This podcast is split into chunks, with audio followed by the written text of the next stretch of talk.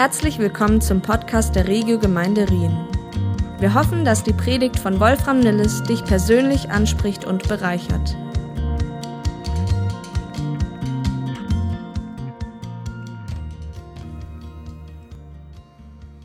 Also ihr seht, es gibt ganz viele Themen, die kann man mit Geld als solches nicht lösen. Seit es das Thema Besitz gibt und dass die Menschen ähm, verstanden haben, dass sie etwas haben können, streben die Menschen nach mehr davon. Mehr Besitz ist besser. Und jetzt kann man natürlich überlegen, wie komme ich zu mehr Besitz, ohne riesigen Aufwand zu treiben. Also wie kann ich meinen Aufwand minimieren, ähm, um möglichst schnell zu möglichst viel Besitz zu kommen. Wo gibt es Abkürzungen? Die gibt es tatsächlich. Das Problem ist, sie kommen mit dem Inkaufnehmen von Risiken. Also je schneller ich, je mehr kann erlangen, desto größer ist das Risiko, das ich in Kauf nehmen muss, dafür, um das zu erreichen. Also zum Beispiel kann ich eine Firma gründen, das ist eine Möglichkeit, wie man viel Geld verdienen kann. In der Schweiz ist nach drei Jahren sind 80 Prozent der, der gegründeten Firmen sind äh, wieder bankrott oder existieren nicht mehr. Oder ich kann ins Casino gehen, mit dem Geld spekulieren, oder ich kann es an der Börse einsetzen, oder ich kann investieren. Auch wenn die Leute wissen, dass schneller Reichtum mit grossen Risiken verbunden ist, ist die Versuchung trotzdem groß und darum sieht man das immer wieder. Also 2008, jetzt 15 Jahre später, sind wir wieder am gleichen Ort. Eine einfache Lösung, um das versuchen auszuhebeln, was mit dem Risiko ist, einen Mechanismus zu finden, der ähm, funktioniert, indem, wenn es gut läuft, wenn es Gewinn gibt, dann kriege ich ihn. Wenn es schlecht läuft, wenn es Verlust gibt, muss ich schauen, dass jemand anders den Verlust muss tragen Und das ist genau das, was passiert ist. Das ist genau das, wie die, die falschen Anreize und Mechanismen funktionieren, die nachher zu diesen Abstürzen führen. Also kann man sagen, vor einem Jahr hatte ich meine letzte Predigt. Dort ist der Krieg gerade losgegangen. Dort haben wir ein bisschen angeschaut, ähm, warum Menschen Krieg führen. Und äh, jetzt haben wir wieder eine Krise und im Prinzip könnte man jetzt wieder anschauen, warum passiert so etwas. Aber ich habe keine Lust, meine Predigt von vor einem Jahr nochmal zu wiederholen, weil die Ursache ist im Wesentlichen die gleiche. Ich will den Spieß gerne umdrehen. Und lass uns heute anschauen, ähm, wie sieht denn das Thema Reichtum und Umgang mit Geld in Gottes Reich aus? Was bedeutet das für unseren Alltag? Eine Schwierigkeit in diesem Thema ist, dass wir als Christen zwar noch in dieser Welt sind, aber nicht mehr von dieser Welt. Das ist so ein bisschen der Spagat. Man sagt einem auch already not yet. Gottes Reich ist schon da, aber noch nicht ganz.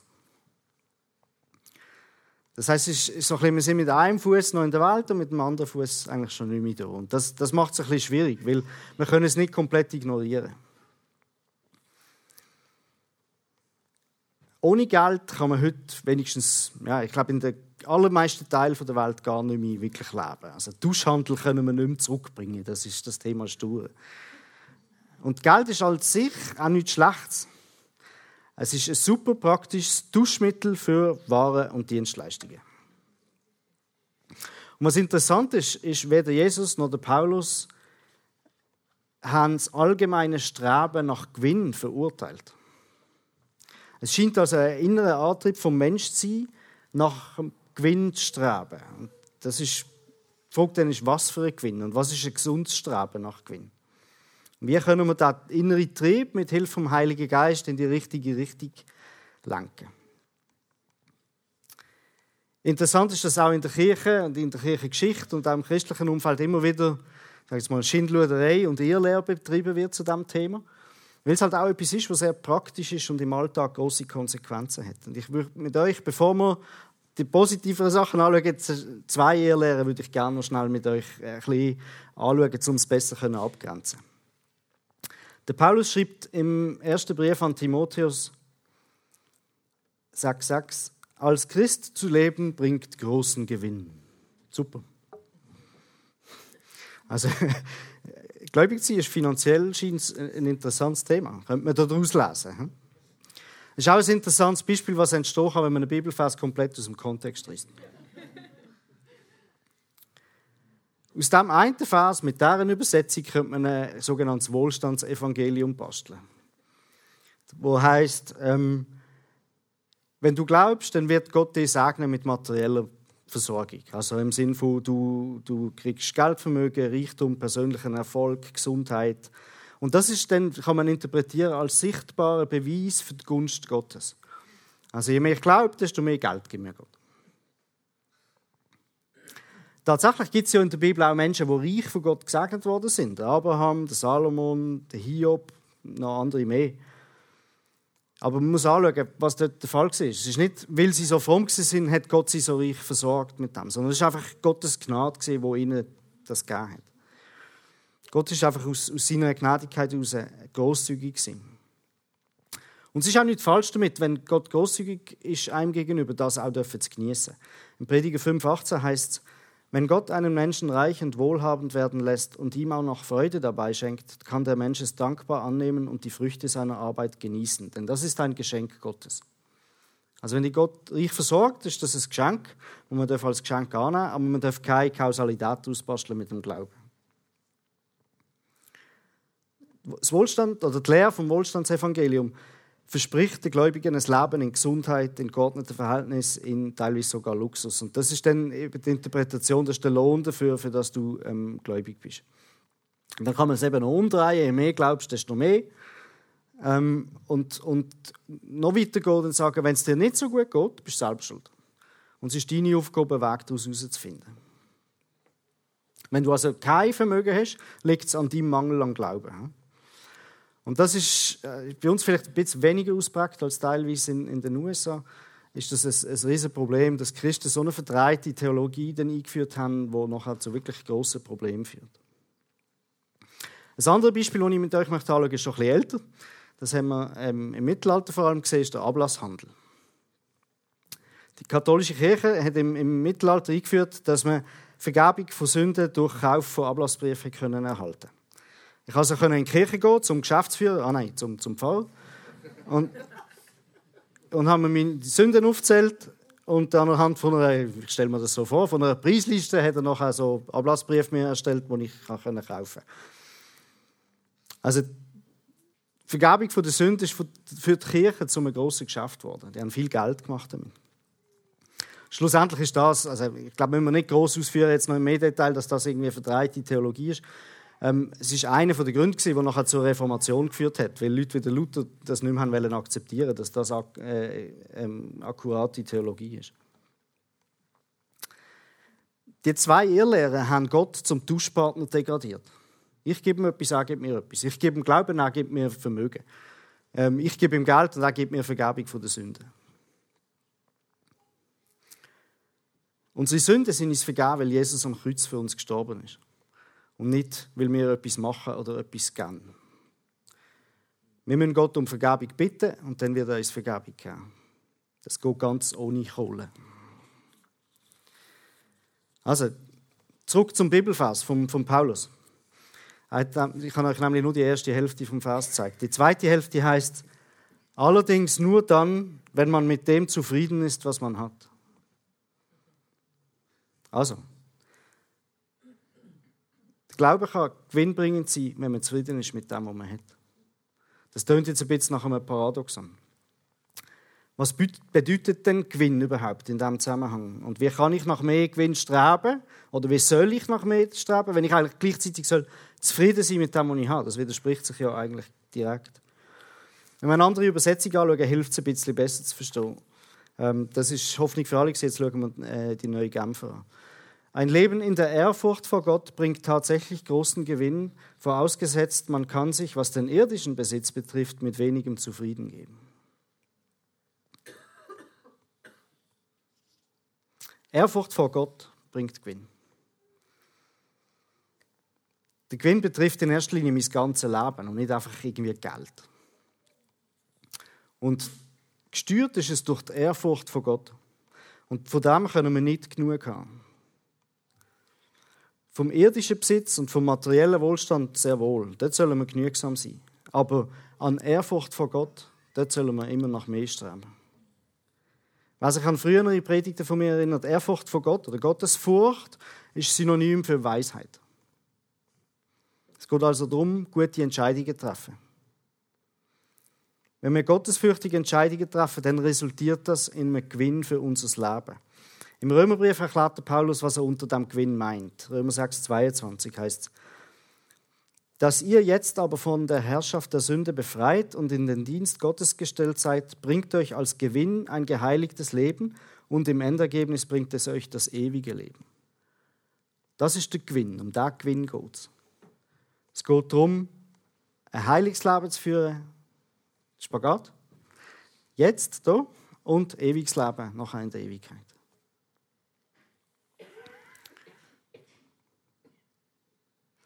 Also, der, der Gewinn, von, wo der Paulus davon schwätzt, ist heiliges Leben, ewiges Leben. Lebensqualität im Glauben und, und nachher Dauer. Das ist auch wieder meine Predigt über die zwei Bäume, wenn ihr darüber nachdenkt, vom, vom Paradies. Es geht um, um die Lebensqualität und um, um die Lebensdauer.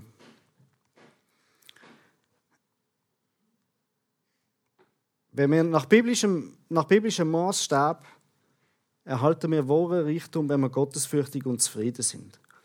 Die Frage ist zufrieden. Was heißt zufrieden sein? Wenn sind wir zufrieden? Wer ist wenn zufrieden? Es ist interessant, Gallup, das ist so ein Umfrageinstitut, hat einmal Leute gefragt, ähm, bist du zufrieden mit dem, was du hast?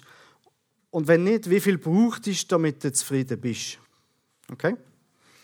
Jetzt schauen wir schnell äh, drei Beispiele an. Also, das junge Pärchen verdient zusammen, das ist in den USA gemacht worden, 30.000 Dollar. Und sie haben ausgerechnet, wenn sie 74.000 hätten, dann wären sie happy. Okay? Dann haben wir die junge Familie.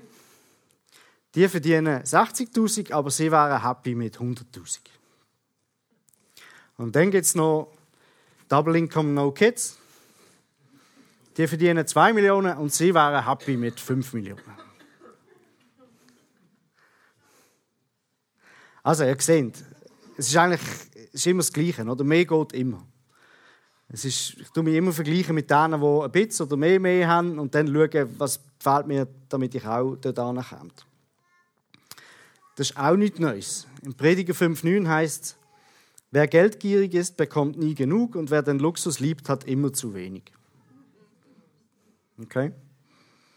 Spannend ist, dass wenn man Leute fragt, die wirklich viel haben, ob sie glücklich sind, wenn sie ehrlich sind, ist manchmal ganz anders. Also ein schönes Beispiel ist der Henry Ford, das ist der Erfinder von der Ford Auto und der nachher viel produziert und Geld verdient hat, hat gesagt, als er noch Auto, einfacher Automechaniker war, bevor er seine Firma gegründet hat, ist er glücklicher als nachher als Firmenbesitzer. Das ist nur ein Beispiel, ähm, wie unser Wohlstand unser Leben nicht immer einfacher und auch nicht immer angenehmer macht. Die Ursache dafür, dass viele Menschen lieber reicher wären, sind, lieber reicher wären, als sie sind, kommt vom Vergleichen. Du vergleichst dich. Vergleichst dich mit deinem Umfeld, vergleichst dich mit, vor allem mit denen, die mehr haben. Oder? Es kommt ja auch überall. Also im, im, in den Social Media, in der Presse, überall sieht man auch, oder? Die Leute, die, die viel haben und dann zeigen, dass sie viel haben und dann denkt man, wow, das ist schon cool, das hätte ich auch gerne. Aber wie oft vergleichst du dich mit jemandem, der weniger hat? Also, mal ganz einfach, vier Fragen, die jeder für sich soll beantworten Hast du genug zu essen? Also, so viel, dass du nicht Hunger haben musst. Zweite Frage. Hast du Kleider? Nicht 20, was weiß ich, für Anzüge oder Kleider, sondern schlichte, intakte, wärmende Kleider. Dritte Frage. Hast du ein Dach über dem Kopf? Wo dich vor dem Wetter schützt. Das muss nicht eine Villa sein, das kann etwas ganz Einfaches sein. Hast du Zugang zu einem einigermaßen zuverlässigen Transportmittel? Also nicht hast du ein Auto, sondern kommst irgendwie von A nach B. Das kann auch öffentlicher Verkehr oder ein Velo oder was weiß ich sein. Wenn du diese vier Fragen mit Ja kannst beantworten gehörst du zu den 15 reichsten Prozent von Menschen auf der Welt. Okay? Das heißt, nicht nur geistlich gesehen, wenn wir glauben, gehören wir zu den Reichen, sondern auch materiell gesehen, wenn wir hier leben und die vier Fragen mit Ja können beantworten gehören wir auf der Welt zu den reichsten Leuten. Der Paulus schreibt im 1. Timotheus 6,8: Wenn wir also Nahrung und Kleidung haben, soll uns das genügen. Punkt. Wer jedoch darauf aus ist, reich zu werden, verfängt sich in einem Netz von Versuchungen und erliegt allen möglichen und unvernünftigen und schädlichen Begierden, die den Menschen Unheil bringen und ihn ins Verderben stürzen. Das ist genau das, was wir jetzt wieder gesehen haben. Gott gibt dir oft mehr, als was du brauchst. Er gibt dir oft im Überfluss. Wenn du Kleider, Essen, ein Daheim und das Transportmittel hast, bist du definitiv reich, auch im weltlichen Sinn. Das heißt, wenn Jesus von den Reichen redet und was für Probleme die Reichen haben, dann meint er auch die. Dann meint er nicht die, wo du meinst, die sind reich, sondern dann meint er die.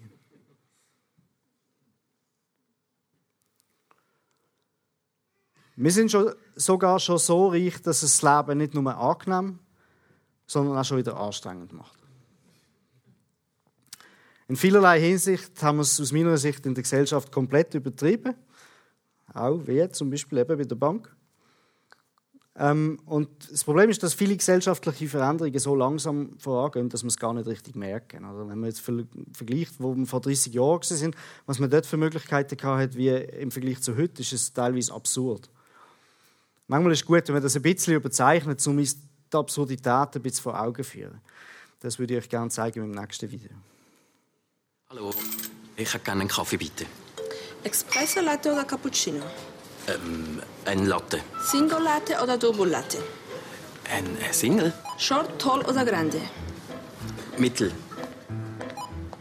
Mit Vanilla, Essen, Mocha oder ohne Flavor? Äh, äh, ohne. Mit Wohnen aus Lateinamerika oder Afrika? Äh, Lateinamerika. Guatemala, Kolumbien oder Costa Rica? Costa Rica. Westliches Hochland oder zentrales Hochland? Ich, ich hätte lieber ein, ein Mineral. Mit oder ohne Kohlensäure? Ähm. Wir finden, das Leben sollte wieder einfacher werden. Also, ihr seht, weniger ist manchmal mehr. Es gibt wissenschaftliche Studien, die zeigen, dass das sogar krank macht, dass man, wenn man ständig zu viel Auswahl hat und sich muss entscheiden und eigentlich überfordert ist mit der Entscheidung. Das ist weder gut für die Gesundheit noch gut für die Umwelt. Interessanterweise ist auch, hat auch Jesus davon geschwätzt, dass man nach mehr Gewinn oder nach mehr Schätzen sollen streben. Allerdings auch wieder nicht die Art von Gewinn oder Schätzen, wo man zuerst denken. In Matthäus 6, 19 heißt es, Häuft in dieser Welt keine Reichtümer an. Ihr wisst, wie schnell Motten und Rost sie zerfressen oder Diebe sie stehlen. Sammelt euch vielmehr Schätze im Himmel, die unvergänglich sind und die kein Dieb mitnehmen kann. Wo nämlich eure Schätze sind, da wird auch euer Herz sein. Das Thema ist also Schätze im Himmel sammeln, nicht Schätze auf der Erde sammeln. Paulus hat in Timotheus geschrieben, in 1. Timotheus 6, 7, haben wir etwas mitgebracht, als wir in diese Welt kamen nicht das Geringste. Und wir werden auch nichts mitnehmen können, wenn wir sie wieder verlassen. Also man sagt, aus letzter Hemmle hat keine Tasche. Ähm, der John Outback hat ein ganzes Buch geschrieben zu dem Thema, das ist ein ziemlich provokativer Titel. Wenn das Spiel zu Ende ist, landet alles wieder in der Kiste. Also es geht darum, du kannst nichts mitnehmen. Das heißt, die entscheidende Frage ist, was machst du mit dem, wo Gott dir anvertraut in der Zeit, wo du auf der Erde lebst. Wie wir gesehen haben, ist es durchaus legitim, wenn Gott einem Wohlstand anvertraut, dass man den auch geniessen darf. Die Frage ist halt so ein bisschen die Balance. Oder? Was nimmst du für dich und was brauchst du für andere? Gott gibt dir Ressourcen, Zeit, Begabungen, Beziehungen, materielle Versorgung. Was du mit dem machst, ist dir überlassen. Du kannst es einerseits für, eben für dich selber brauchen, andererseits kannst du es auch brauchen, um ins Reich Gottes zu investieren. Grenze dazwischen ist manchmal sogar auch fließend. Man kann es auch so sagen: Gott gibt dir Ressourcen und stellt dich als Verwalter über die Ressourcen ein. Und es ist deine Aufgabe, weise mit diesen Ressourcen umzugehen. Und das gilt auch fürs Geld. Ein großer Teil, sage ich jetzt mal für die meisten von uns, vom Geld, das wir haben in unserem Leben, werden wir für das Bestreiten vom Alltag brauchen, ganz schlicht und einfach. Aber dann gibt es wahrscheinlich auch noch einen anderen Teil, wo du kannst für andere Zwecke einsetzen kannst. Wenn es diesen Teil nicht gibt, Das soll jetzt nicht ganz für alle gelten, aber für viele oder bei den meisten ist es tatsächlich so. Wenn es den Teil nicht gibt, ist es wahrscheinlich eine Frage von Prioritätensetzung. Beim Thema Geld bedeutet Frage nachher, was mache ich mit dem anderen Teil, könntest, eben, ähm, bedeutet das eigentlich, du könntest Geld ins Reich Gottes investieren. Jetzt ist es nicht so, dass du zur Bank kannst gehen und sagst, oh, das investiere ich jetzt. Du kannst auch nicht zur Börse gehen, Aktien kaufen für Gottes Reich. Die Frage ist also, was heißt denn das? Was heißt Geld einsetzen für Gottes Reich? Jetzt nicht verschrecken. Der zweite Teil der Predigt ist, es gibt drei Arten, wie man das machen kann, und es gibt fünf Haltungen, die man dazu einnehmen kann. Wir haben jetzt aber nicht 15 Punkte, sondern es sind nur 8.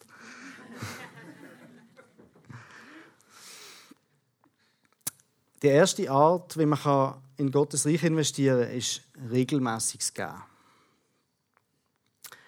Gott hat beim Volk Israel eingeführt, wo sie ähm, nach dem Auszug von Ägypten wieder in Israel ähm, angesiedelt haben, dass einer von den zwölf Stämmen von Israel, ähm, die haben kein Land gekriegt, sondern die haben sich quasi ums geistliche Wohl den anderen elf Stämmen müssen versorgen. Das sind die Leviten Also elf Stämme haben Land gehabt wo sie Landwirtschaft betrieben haben.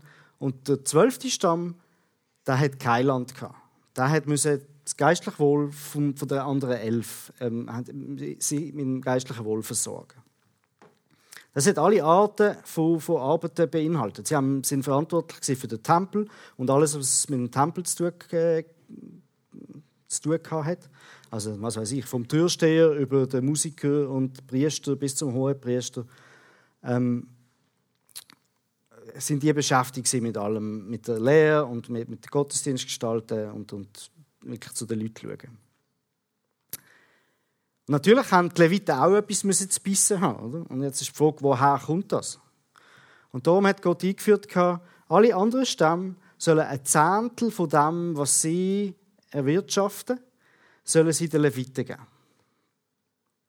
Das ist also eigentlich eine ganz simple sinnvolle organisatorische Maßnahme von Gott. Es gibt zwölf Stämme. Eine schafft nicht landwirtschaftlich, aber die anderen elf. Wenn die anderen elf je Zehntel geben, hat sogar der zwölfte Stamm elf Zehntel. Die haben hier so, ähm, eigentlich mehr als, als was sie hätten, wenn sie, wenn sie selber wieder Landwirtschaft betreiben.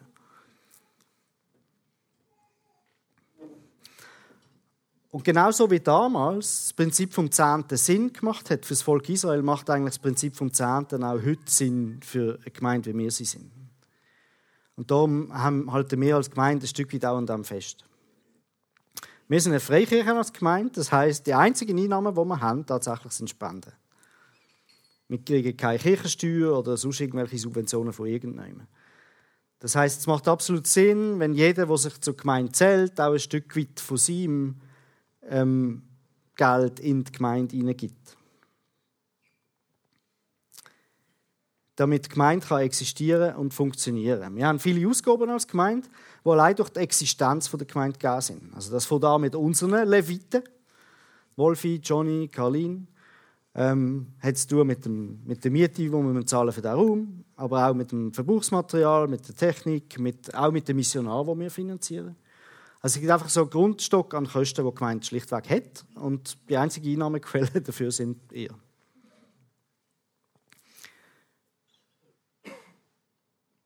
Jetzt kann man das mit sehr viel Druck machen. Oder sagen, jeder muss den Zehnte geben. Das schauen wir nachher nochmal genauer an. Was wir möchten festhalten als Gemeinde ist, es geht nicht um die Zahl 10% sondern es geht darum, der Paulus hat das auch den Korinther empfohlen, jeder gibt so viel, wie es seinen Möglichkeiten entspricht. Allerdings sind 10% eine gute Richtschnur. Allein aus ganz, ganz praktischen Gründen. Also so wie es bei den zwölf Stämmen von Israel Sinn gemacht hat, macht es aus meiner Sicht auch Sinn, als Faustregel, Gemeindebau kann man zum Beispiel sagen, wenn 15 Familien den Zehnte geben, entspricht das einer, einem Vollzeiter in der Gemeinde. Das heißt, ein Vollzeiter in der Gemeinde kann auch 15 Familien so ein bisschen äh, zueinander schauen. Oder? Wenn man das jetzt skaliert noch und die Miete dazu nimmt, ist dann, ist dann der Raum wahrscheinlich auch ein Vollzeiter und dann unter dem Strich geht es dann auf. Also, was ich will sagen ist, das ist ganz eine simple, vernünftige ähm, Faustregel, wo, wo funktioniert und Sinn macht, ohne jetzt viel auch geistlich dort rein zu interpretieren. Oh, in vielen Freikirchen ist es allerdings nicht so, sondern das Budget oft deutlich niedriger als das, was man, ähm, was man könnte erwarten, wenn man überlegt, wie, was so die, die Gemeindegröße anbelangt. Ähm, dann kann man das Spiel umdrehen und überlegen, was, was könnte man alles damit machen, wenn man tatsächlich das Budget hat, das man könnte erwarten könnte. Wie viel mehr könnte man machen? Wie viel mehr könnte man ins Gottesreich investieren? Wie viel mehr könnte man Missionar haben oder ähm, wie viel mehr, äh, was weiß ich, alles könnte man haben, wo man die Leute erreichen könnte, zum Beispiel. Oder Jugendarbeit. Ein Geheimnis, wenn es uns ein bisschen schwer fällt, oder wenn es dir schwer fällt, den Zehnte zu geben, ist das Denken um den Zehnten umzukehren. Was wir oft machen, ist, okay, so viel kriege ich, dann muss ich Steuern zahlen, dann muss ich äh, Miete zahlen, dann muss ich Krankenkasse zahlen, dann äh, muss ich Essen zahlen, Kleider, was weiß ich. Und am Schluss bleibt noch irgendetwas übrig und das bezeichne ich als mein Zehnte. Die Frage ist, wenn du mal umdrehst und sagst, so viel bekomme ich, das ist der Zehnt und dann kommen alle anderen Sachen. Was nämlich Gott gesagt hat, im Volk Israel ist, der Zehnte ist die sogenannte Erstlingsgabe. Er wollte, dass die, die ersten 10% von der Ernte ist das, was sie sollen abgeben und nicht die letzten 10%.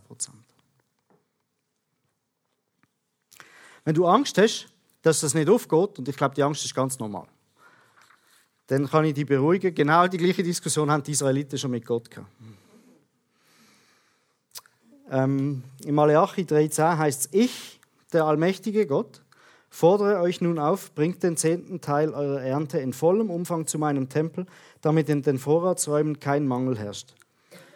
Stellt mich doch auf die Probe und seht, ob ich meine Zusage halte. Denn ich verspreche euch, dass ich die, dann die Schleusen des Himmels wieder öffne und euch mit allem überreich beschenke. Gott sagt, stell mich auf Probe. Schau mal, was passiert. Gib mir den Zahn und dann schauen wir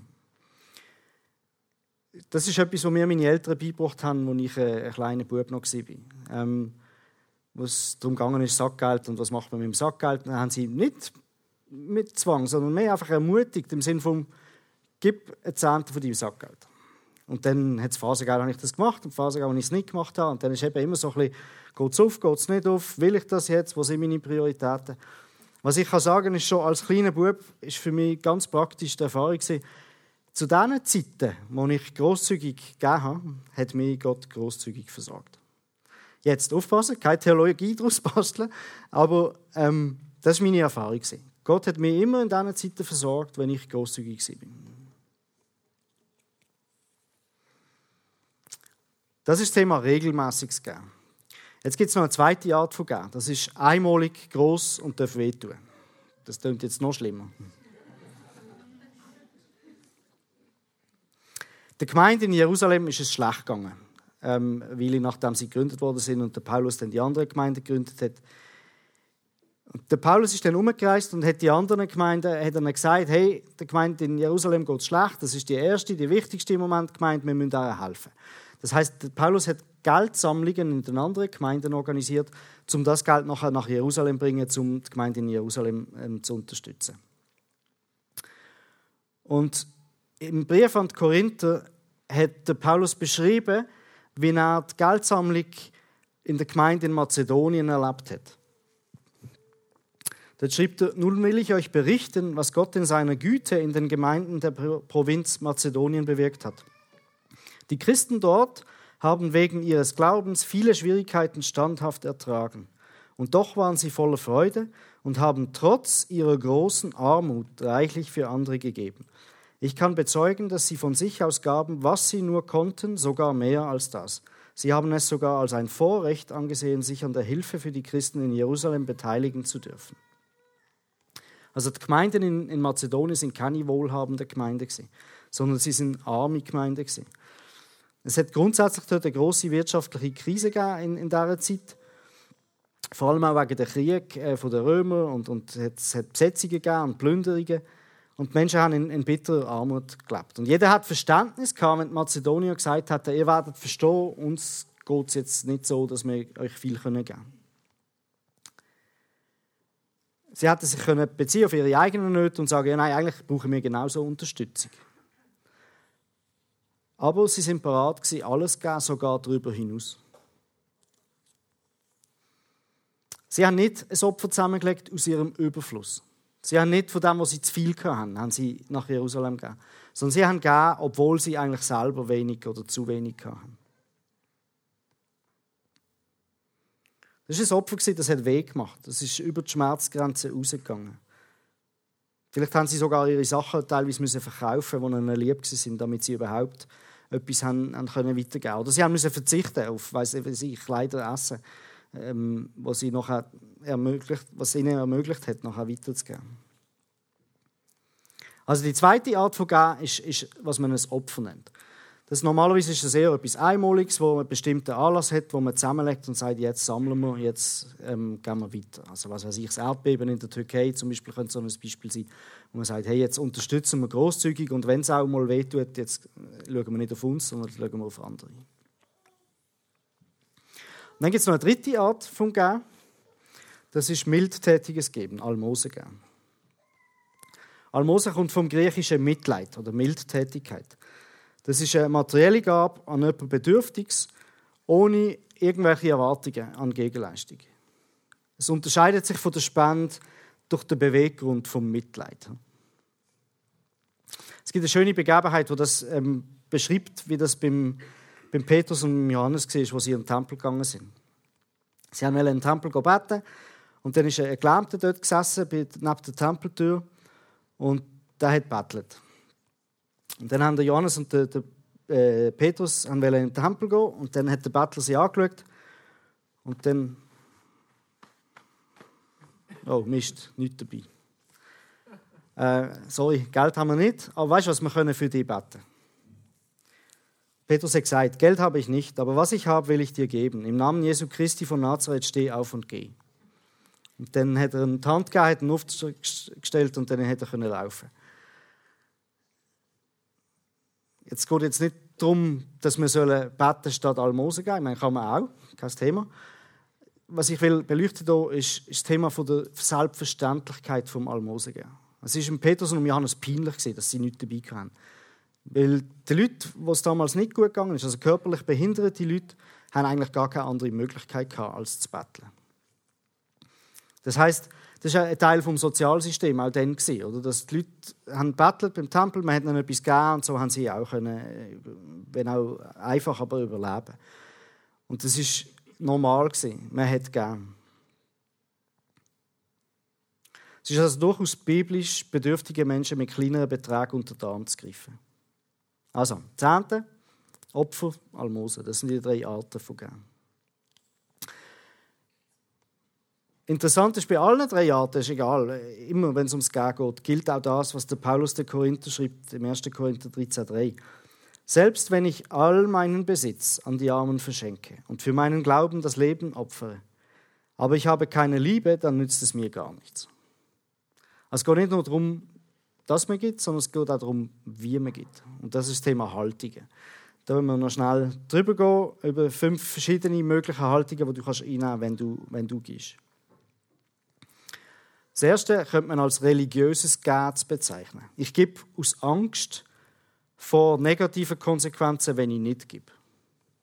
Also quasi, ich gebe keine Zehnte, Gott bestraft mich dafür.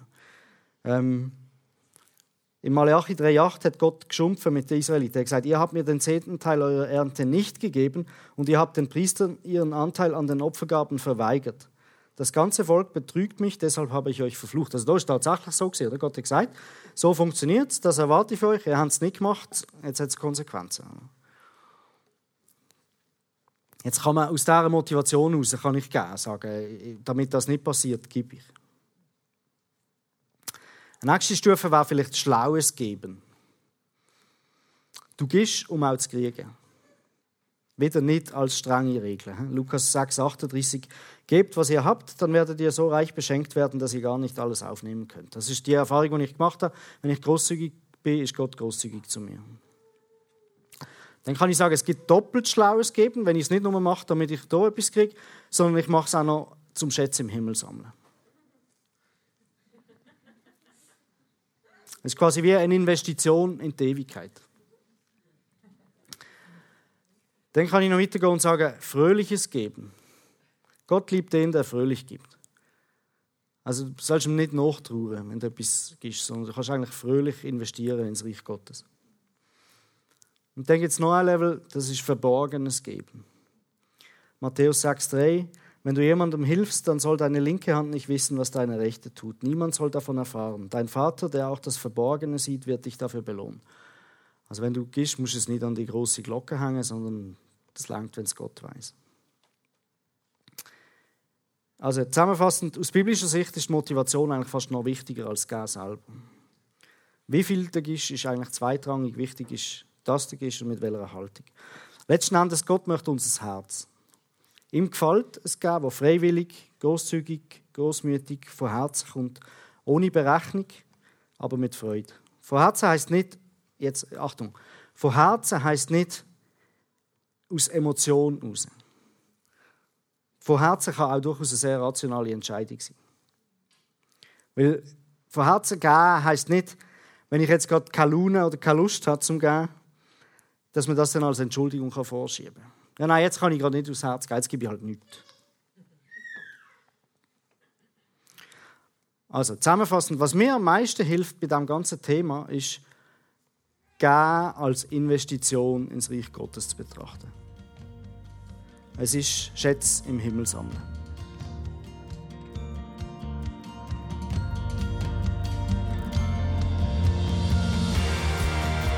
Es freut uns, dass du heute zugehört hast. Für weitere Predigten, Informationen und Events besuche unsere Gemeindewebseite www.regiogemeinde.ch.